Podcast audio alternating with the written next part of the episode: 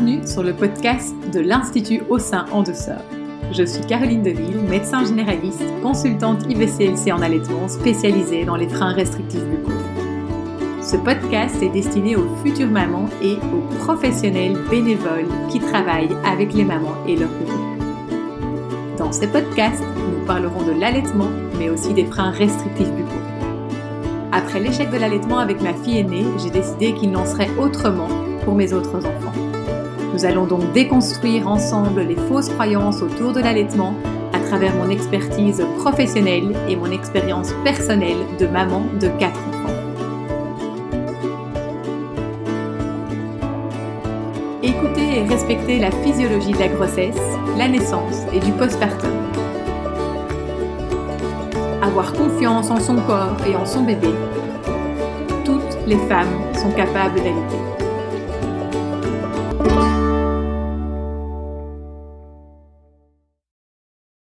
Dans ce septième épisode qui va donc être consacré au sommeil euh, du bébé allaité et de la maman allaitée. On va voir un petit peu les deux ensemble. Pourquoi parler du sommeil des bébés allaités Parce qu'il ben, est un petit peu différent, même un petit peu beaucoup différent euh, que le sommeil d'un adulte. Et il a certaines particularités et ces particularités en fait sont super intéressantes, sont tout à fait physiologiques, sont normales, en fait sont là pour une bonne raison. De même qu'on va voir que le sommeil de la maman allaitante est également euh, va changer. Son sommeil va changer pour également des bonnes raisons. pourquoi également ce podcast? Parce que ben, on entend, j'entends tellement souvent ah l'allaitement c'est fatigant, allaiter la nuit c'est fatigant.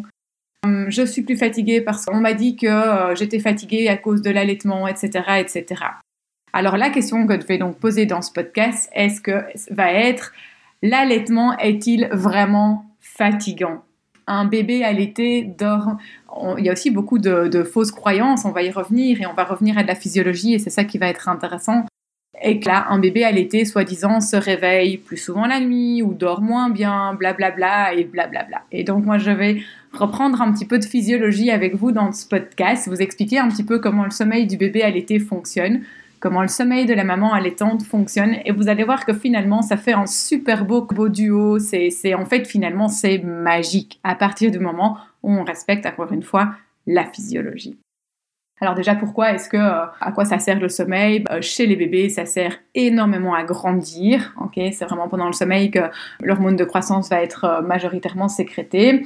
Ça sert à grandir, mais ça sert également à, pas que à grandir, hein. évidemment à se reposer, à ce que le corps puisse récupérer. Euh, c'est important également pour le système immunitaire, euh, maturation du système nerveux, avoir la mémoire, grandir, se reposer, etc. donc le sommeil, c'est vraiment quelque chose de très important. Alors il faut vraiment savoir que déjà, nous sommes, c'est toujours, oui, j'aime bien rappeler que nous sommes des mammifères. Et quand on regarde un petit peu les mammifères dans la nature, eh bien, on se rend compte que bébé, les enfants dorment avec papa et maman et que nous sommes le seul mammifère à ne pas dormir avec nos enfants. Et il y a aussi beaucoup de cultures dans lesquelles euh, les enfants, enfin, il y a vraiment une espèce de, croyance culturelle dans notre culture, hein, parce que quand on regarde un petit peu autour de nous en anthropologie et dans, les, dans, différentes cultures, on se rend compte que, euh, voilà, par exemple, les parents japonais dorment avec leurs enfants, les, la culture aborigène, ils dorment également euh, les enfants dorment également avec leurs parents à même sur le sol. En Inde, en Chine, en Indonésie, enfin voilà, il y a beaucoup de... Finalement, quand on regarde les différentes cultures autour du monde, il y a énormément de cultures dans les enfants, les bébés dorment avec leurs parents de manière tout à fait naturelle, sans aucun problème, sans se poser toutes les questions que nous, Européens, euh, culture occidentale, nous nous posons tout le temps. J'avais un petit peu envie de vous expliquer déjà un petit peu ben, deux choses, un petit rappel au niveau de l'endormissement avec le cycle, le fameux cycle circadien. Alors il faut savoir que chez les bébés, ce fameux cycle circadien, il commence à se mettre en place entre 6 et 9 semaines euh, chez le bébé. Un bébé, il est immature, rappelons-le, que ce soit au niveau euh, du déclenchement du sommeil, au niveau des reins, au niveau du cœur, au niveau de tout. Un bébé naît immature. Et donc voilà, euh, il va lui falloir du temps à, grandir, et à ce que tous ces systèmes deviennent 100% efficaces. Petit rappel au niveau du cycle circadien, rappelez-vous, donc chez le bébé déjà ce cycle circadien va commencer à se mettre en route euh, au bout de quelques semaines. Euh, le cycle circadien, c'est quand euh, la pénombre arrive le soir et au niveau de la rétine, il y a des récepteurs, on va les appeler ça comme ça. Au niveau de la rétine, il y a vraiment des récepteurs qui vont pouvoir percevoir la pénombre qui arrive, hein, l'obscurité qui arrive. Et ces récepteurs au niveau de la rétine vont envoyer un signal au niveau de la glande pinéale dans, du cerveau pour que cette glande pinéale se mette à sécréter de la mélatonine, la fameuse hormone, pour pouvoir euh, s'assoupir, s'endormir, se calmer et se dire que tout doucement, euh, et en fait enclencher les systèmes de l'endormissement. Donc c'est vraiment l'obscurité et la pénombre qui permettent de nous endormir, grâce à ces fameux capteurs de lumière qui captent la pénombre. Et donc ça veut déjà dire, tac, on dit le soir, attention aux écrans, attention au téléphone, respectons en fait euh, le cycle circadien de la nature en fait. Toutes les, lumières également que l'on allume dans la maison le soir pour pouvoir manger, etc., en fait perturbent d'une certaine manière le cycle circadien. Mais donc pour les bébés, on va pouvoir également utiliser ça, enfin, c'est-à-dire qu'au départ, lumière ou pas lumière, le bébé va avoir beaucoup de difficultés à, faire la différence parce que son cycle circadien, l'enclenchement du cycle circadien est immature et donc il va falloir le temps que euh, les choses se mettent en place. Donc ça, ça va déjà être une particularité chez le bébé, c'est que s'endormir le soir n'est pas quelque chose de si naturel pour lui. C'est quelque chose qui va devoir euh, maturer au cours des premières semaines et des premiers mois de vie.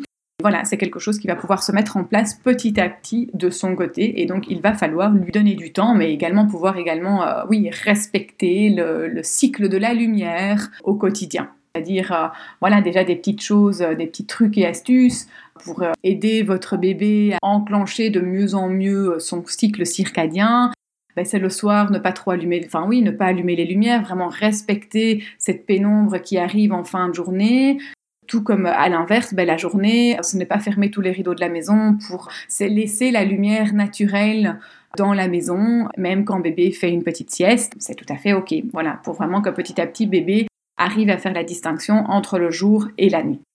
Ok, ça va pas se faire du jour au lendemain, c'est normal puisque je vous ai dit en début de podcast que cette mise en place de ce fameux cycle circadien de l'endormissement ben, se met en place au cours des premières semaines et des premiers mois de vie. Les bébés ne naissent pas avec un cycle circadien tout parfait dès le départ. Donc ça, c'est déjà, ça va déjà être une, particularité euh, physiologique normale et c'est ok, ça prend du temps, c'est un bébé et c'est ok, c'est normal. Euh, même si c'est toujours respecté et très connu dans notre culture, c'est comme ça, on ne peut pas aller contre la nature. Alors ensuite de ça, mais pourquoi est-ce que les bébés euh, se réveillent la nuit? Il va y avoir plusieurs raisons pour ça. Parce qu'en fait, les bébés, Dame Nature, à nouveau, moi je trouve que Dame Nature est vraiment extraordinaire. En fait, Dame Nature a, entre guillemets, doté les bébés d'un sommeil léger. Et ce sommeil léger, en fait, il est là pour les protéger. Parce qu'un bébé, il dépend 100% euh, de sa maman.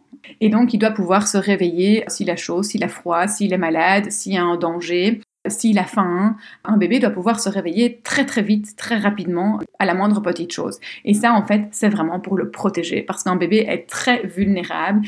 Et donc, à cause de cette vulnérabilité, qui est, voilà, il faut le temps que tous ces systèmes maturent hein, au fil des semaines et des mois et même des années, eh bien, Dame Nature les a protégés de cette vulnérabilité mais grâce à un sommeil léger. Alors ça, c'est une première protection que Dame Nature leur a donnée, donc c'est un sommeil léger pour pouvoir se réveiller en cas de, en cas de souci. Mais en plus de ça, elle y va fort, Dame Nature, elle leur a doté d'un cycle du sommeil très court pour pouvoir à nouveau c'est de nouveau une protection pour pouvoir se réveiller au moindre, au moindre problème, pour la moindre... Pas que même pour un problème, c'est pour survivre en fait. Les bébés ont besoin de, manger la nuit, c'est une question de survie. Donc ils ont vraiment un, cycle du sommeil qui est, qui, est, qui est, très court, qui est là à nouveau pour les protéger. Et donc oui, un bébé va se réveiller la nuit, c'est normal, c'est physiologique.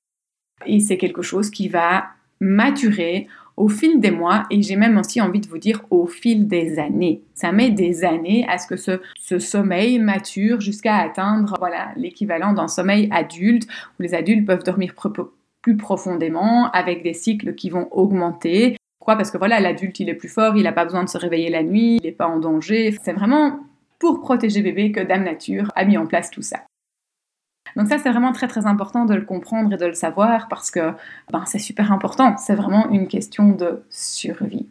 Alors, les cycles sont plus courts et en fait, ça veut dire aussi que à la fin de chaque cycle, bébé va avoir cette opportunité de pouvoir se réveiller. Parce qu'à la fin de chaque cycle, bébé tombe dans un sommeil encore moins profond pour lui permettre cette opportunité de se réveiller. S'il a chaud, s'il a froid, s'il a faim, s'il veut manger, s'il est en danger, quoi, etc. Et en fait, entre chaque cycle de 50 minutes, les bébés en fait font parfois un petit peu.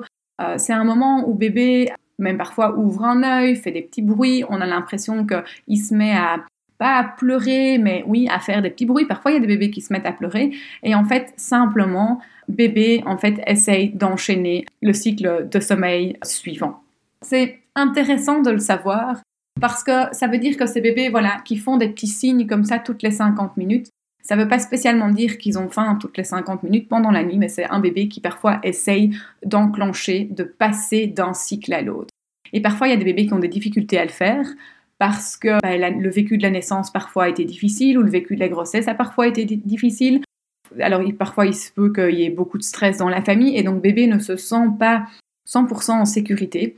Comme il ne se sent pas 100% euh, en sécurité pour une raison, ou pour souvent euh, plusieurs raisons, tout un tas de raisons, eh bien en fait il va se réveiller. Ok? Et voilà, de nouveau, c'est un pouvoir que Dame Nature leur a donné pour pouvoir survivre, pour pouvoir se protéger. Dans ce cas-là, on va pouvoir euh, aider ces bébés à enchaîner les cycles du sommeil en prenant conscience parfois de plusieurs choses, en mettant en place des petites choses pouvant les aider à passer d'un cycle à l'autre. Mais donc voilà, c'est intéressant de comprendre la physiologie qu'il y a derrière et de comprendre, tiens, pourquoi est-ce que les bébés peuvent se réveiller comme ça la nuit plusieurs fois. C'est vraiment donc une question de survie, je le répète. C'est vraiment intéressant tout simplement déjà de comprendre la physiologie qu'il y a derrière, pourquoi est-ce que les bébés dorment dans un sommeil léger, c'est vraiment à cause d'une immaturité générale, c'est vraiment pour pouvoir se protéger en cas de danger, c'est pour pouvoir bien grandir. Alors maintenant parlons un petit peu également de l'allaitement maternel pendant la nuit. C'est très intéressant parce que l'allaitement maternel, les nutri ce qu'il y a dans le lait, va également changer en fonction du cycle circadien. Et un exemple tout simple, par exemple, le lait maternel de fin de journée et du soir contiennent la mélatonine que maman va également sécréter le soir. Donc la mélatonine sécrétée par maman le soir pour pouvoir s'endormir va passer à travers le lait maternel et va arriver chez bébé pour l'aider à s'endormir. Et donc c'est pour ça par exemple que voilà, les tétées du soir, elles sont physiologiques. Le fait que bébé réclame le soir un petit peu plus souvent à boire, hein, ces fameuses tétées groupées du soir, eh bien en fait elles sont tout à fait physiologiques et importantes parce que ce, sont ces tétées régulières pleines de mélatonine sécrétée par la maman qui va au final aider bébé à s'endormir et à bien dormir. Et donc de temps, en temps, on a tendance à dire oh allez, on va donner à bébé euh, un biberon de lait en poudre, euh, ça va le caler, ça va l'aider à s'endormir. Mais en fait, pendant ce temps-là, bébé, il ne reçoit pas le lait contient de la mélatonine, entre autres. Il y a aussi le tryptophane qui aide à l'endormissement et au sommeil. De même que l'allaitement la nuit va, va, aussi apporter cette fameuse mélatonine que bébé a encore du mal à sécréter pour qu'il puisse vraiment continuer à bien dormir. Donc voilà, vraiment les tétés de la nuit sont vraiment physiologiques, sont normales. On a pas mal d'études scientifiques qui le montrent. Il y a vraiment un très très grand pourcentage de bébés qui vont encore téter la nuit jusqu'à l'âge de 6 mois, voire même jusqu'à l'âge de 1 an et que c'est physiologique, c'est normal.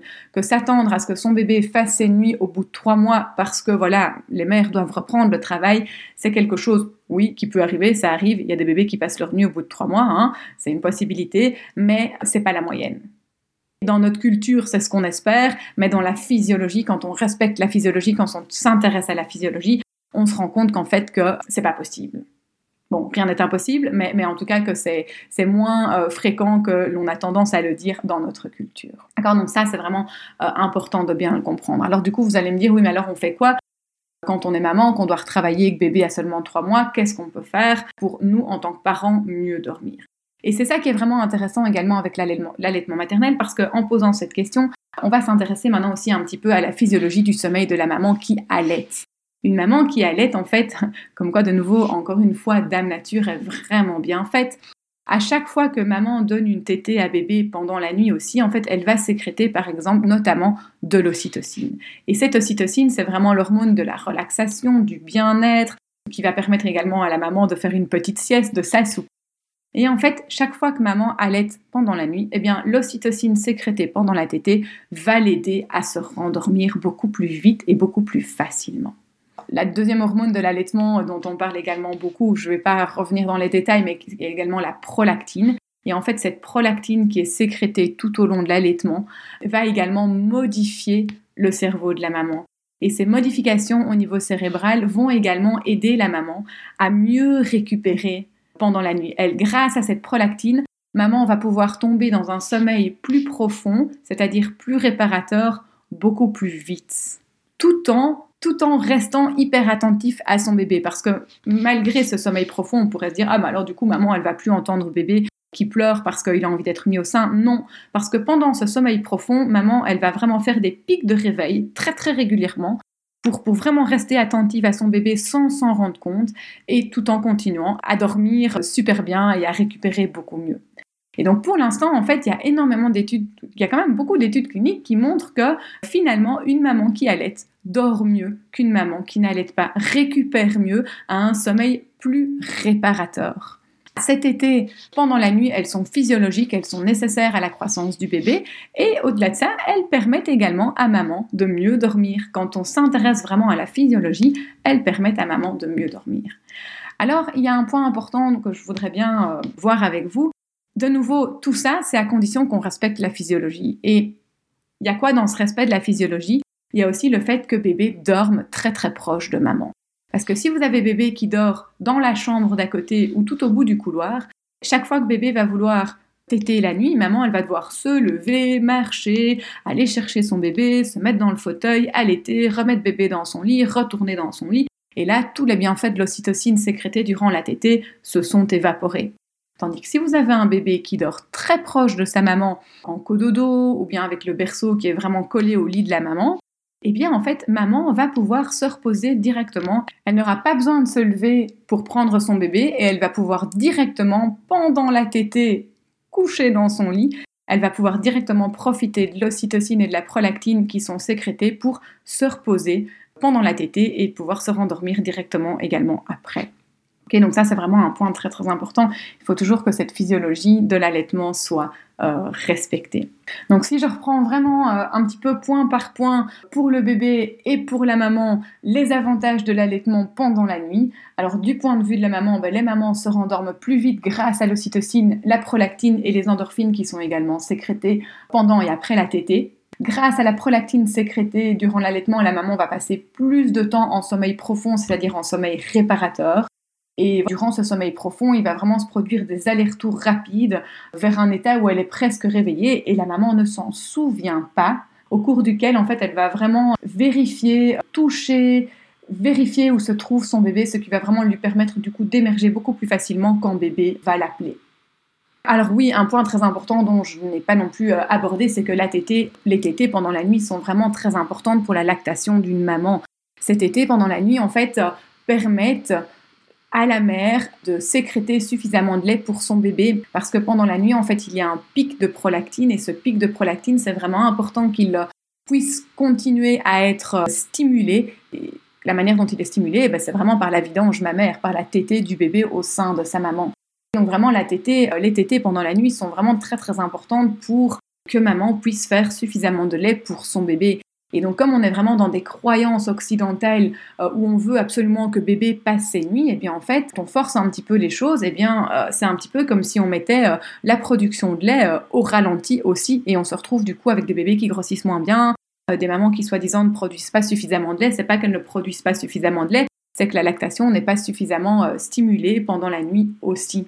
Alors les tétées de la nuit aussi sont importantes pour la contraception c'est vraiment grâce à cette à la demande que la contraception naturelle va pouvoir euh, continuer à être stimulée. L'allaitement pendant la nuit est importante pour l'espace entre les naissances. Voilà, je ne vais pas rentrer dans les détails ici dans ce podcast, ça pourrait faire l'objet d'un podcast prochain. Allaitement et contraception naturelle et espace des naissances, enfin c'est vraiment un sujet qui est absolument passionnant. Mais donc voilà, pour vous dire combien les tétées pendant la nuit sont importantes à plein de niveaux pour la maman. Alors du point de vue du bébé, ben, un bébé qui est allaité pendant la nuit, c'est un bébé qui digère mieux et plus vite le lait maternel, donc du coup il va se rendormir plus facilement. C'est plus facile pour lui de se rendormir, ok? Euh, un bébé qui est allaité, il a moins de coliques, il a moins de reflux, donc à nouveau, ça va faciliter son, son endormissement. Comme je vous l'ai dit, le lait maternel change de composition au cours de la journée, avec notamment en termes de mélatonine, tryptophane, prolactine. Ce changement de composition de lait maternel est vraiment important, va aider bébé à mieux dormir pendant la nuit. Euh, il va également y avoir des variations d'adénosine, de guanosine, d'uridine qui vont exciter ou relaxer le système nerveux central de bébé. Donc voilà vraiment respecter les tétés du soir et pendant la nuit, en fait, aide bébé. La composition du lait maternel change et cette composition maternelle changée en soirée et pendant la nuit aide bébé à mieux dormir. Donc ça, c'est important également à bien comprendre. Donc du coup, mais qu'est-ce qui va vous aider? Qu'est-ce qui va aider bébé à être calme la nuit et à ce que vous, maman, vous puissiez bah, vous reposer le plus possible? Mais déjà, c'est vraiment être informé sur la physiologie de l'allaitement, être informé sur les différences sur les changements de votre sommeil à vous grâce à l'allaitement, des changements qui sont donc du coup hyper positifs. Être informé également sur le cycle des bébés allaités qui dorment, le cycle du sommeil qui est donc différent, comme je vous l'ai expliqué en début de podcast. Aussi ce que je vous ai expliqué, ben, pourquoi est-ce que c'est hyper important que les bébés aient un sommeil différent d'une autre C'est vraiment une question de survie de l'espèce. Qu'est-ce qui va également aider à vous reposer vous en tant que maman avec les tétés nocturnes? C'est vraiment d'avoir un contact étroit avec votre bébé, d'avoir votre bébé proche de vous, que vous ne deviez pas vous lever la nuit pour aller chercher votre bébé pour l'allaiter, qu'il soit vraiment tout proche de vous, en cododo ou bien euh, dans un petit berceau mais collé à votre lit, que vous ne pas devoir se lever et de pouvoir allaiter dans son lit et de pouvoir se rendormir super facilement. C'est être également ben, informé hein, sur ce cododo euh, pour faire du cododo en toute sécurité. Et puis c'est faire la sieste. Bébé, il a, comme je vous l'ai dit, le cycle circadien ne se met en route que vers la 6 à 9e semaine en postpartum après la naissance. Donc ça veut dire que voilà, il va falloir s'adapter à ce rythme qui change et c'est vraiment de pouvoir vous reposer quand bébé dort pendant la journée également. Ah, donc ça c'est vraiment très très important. Alors c'est toujours, je trouve, difficile de dire à une maman, ben, repose-toi quand ton bébé dort pendant la journée parce que quand on est maman, à l'heure actuelle, ben, souvent on est bien seul, on n'a pas toujours un village autour de nous pour nous aider, pour faire les courses, pour faire le linge, pour s'occuper des enfants plus grands. Donc du coup, ben, souvent quand bébé dort, nous on est super content de pouvoir faire tout ce qu'on n'a pas eu le temps de faire quand bébé ne dormait pas. Bon, en fait, voilà, ça c'est pas tellement physiologique, ça malheureusement c'est un peu une dérive de notre culture qui ne s'est pas adaptée, qui s'est mal adaptée à la physiologie du quatrième trimestre de grossesse, du postpartum. Ok, donc vraiment essayez tant bien que mal de vous créer un village autour de vous pour vous aider, pour pouvoir vous reposer pendant la journée quand bébé dort. Ça fait vraiment partie de la physiologie du quatrième trimestre de grossesse, qui, comme je vous le dis, malheureusement à l'heure actuelle dans notre culture est très très compliqué. C'est vraiment de créer un village autour de vous, c'est tout à fait possible. Mais voilà, il faut le créer, il faut accepter qu'on a besoin de soutien, qu'on a besoin d'aide, qu'on accepter l'aide autour de vous accepter l'aide, c'est pas toujours facile, hein, mais je pense que c'est important de pouvoir l'accepter. Et alors, moi, j'aime beaucoup cette petite phrase de Camille Laperle, qui est doula, qui est une doula canadienne, que j'apprécie vraiment beaucoup. J'aime beaucoup ce qu'elle fait. Elle parle beaucoup du quatrième trimestre de grossesse, elle parle beaucoup du postpartum. Dire cette phrase, ben, repose, enfin, dors quand bébé dort, je trouve ça tellement compliqué à l'heure actuelle. Finalement, ça finit, on finit par se culpabiliser quand on entend ça. Et moi, du coup, j'aime bien remplacer cette phrase par donc la phrase de, Camille Laperle, qui est doula, c'est de dire aux mamans, ou en tout cas d'entendre ceci, euh, si vous êtes maman et que vous m'écoutez, c'est asseyez-vous si vous êtes debout, couchez-vous si vous êtes assise, et dormez si vous êtes couché pendant la journée. Et je vais prendre un exemple tout simple que personnellement j'ai essayé de mettre en place. Pendant la journée, il y a un moment donné, je pèle mes pommes de terre. Et souvent, bah, évidemment, je les pèle au comptoir, au comptoir de ma cuisine et je les pèle debout. Eh bien, quand j'étais dans mon postpartum, je prenais pommes de terre, j'allais m'asseoir à table et je pelais les pommes de terre assises. Voilà, j'essayais vraiment de mettre des petites choses comme ça dans mon quotidien où quand j'étais debout, j'essayais de faire les choses assises. Quand j'étais assise, ben, j'essayais de me coucher à ce moment-là plutôt. Et si j'étais couchée, ben, en fait, j'essayais de fermer les yeux et de me reposer. Je trouve vraiment cette petite phrase hyper parlante que j'aime beaucoup dire et que j'aime beaucoup informer. Voilà, j'espère que ce podcast vous a plu. Si vous êtes futur parent ou bien si vous venez de donner naissance à un bébé, n'hésitez pas à me rejoindre via l'accompagnement virtuel à l'allaitement que j'ai créé pour vous. Je parle également du sommeil de la maman allaitée et du sommeil du bébé allaité. Je parle du cododo.